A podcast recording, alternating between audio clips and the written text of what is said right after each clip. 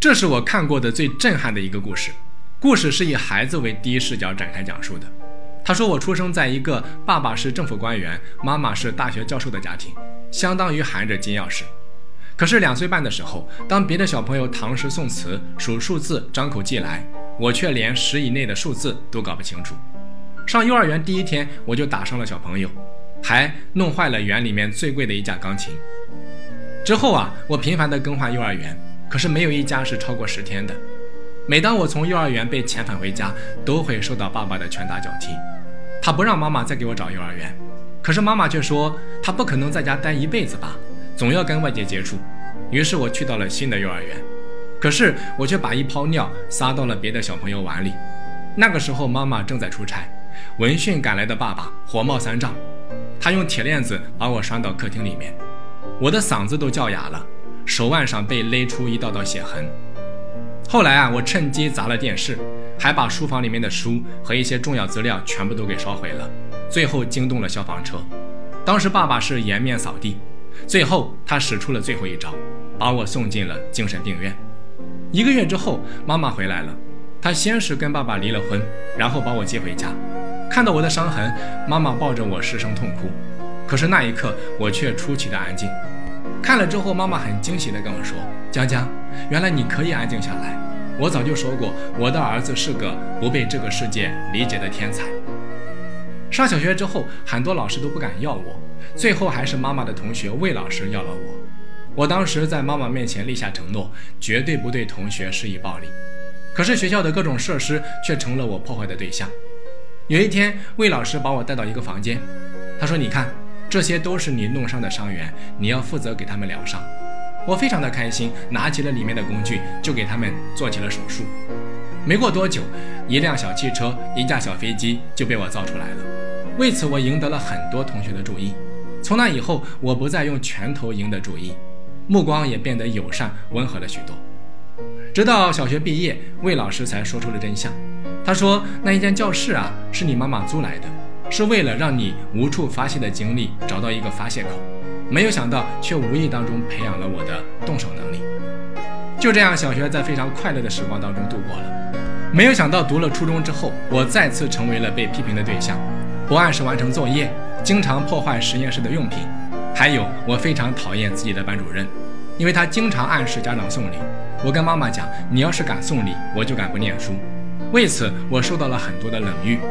他还以我破坏班级纪律为理由，罚我每天打扫教室的卫生。妈妈看到之后非常的心疼，所以她每天都过来和我一起战斗。我问她说：“你儿子是不是很酷？”她说：“不止酷，而且有思想。”我说：“那你这算是正义的援助吗？”她说：“我必须要和你站到一起，你不是一个人在战斗。”初中啊，马上就要毕业了，以我的成绩根本考不上任何高中。我当时非常的着急，于是就用绝食和把自己关到房间的方式来跟自己的天资对抗，整整四天。我在屋内，妈妈在屋外，我不吃东西，她也不吃东西。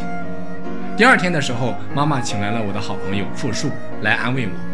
第三天的时候，魏老师也来了，他说：“你当时发明的电动吸尘黑板擦，我到现在还在用。你不是我教的学生当中最优秀的，但一定是最与众不同的。你是老师的骄傲。”到了第四天，我自己走出来了，也想明白了。我说：“妈，对不起。”我觉得自己特别丢人。我妈说：“谁说的？我儿子为了上进不吃不喝，谁要是敢说你，我就和他拼命。”半个月之后啊，妈妈给了我三个选项：第一，去一中，市里面最好的高中；第二，去职业高中学汽车修理；第三，如果说两个都不愿意，我尊重你的选择。最后我选择了第二个。我跟我妈讲：“我说妈，我知道你会托一切关系让我读一中。”但是我可能要再辜负你一次。我妈说：“傻小子，读一中是在经营你的短处，学汽车修理是在经营你的长处。这点脑子啊，妈妈还是有的。”就这样，我顺利的学了汽车修理。用院里面叔叔阿姨的话说，这是要给汽车当一辈子孙子的。我们当时住在理工大学的家属院里面，里面的孩子读博的读博，出国的出国，最差的也是研究生毕业，而我是里面唯一的反面典型。可是我的妈妈一点都不在意，不管谁家的车坏了，总会让我帮忙。就这样，我的人生渐入佳境，还没有毕业就被称为汽车神童。毕业之后，我成立了自己的汽修厂。虽然说我服务的是身价百万以上的作家，但还是门庭若市，生意好的不得了。我也不必再为生计点头哈腰。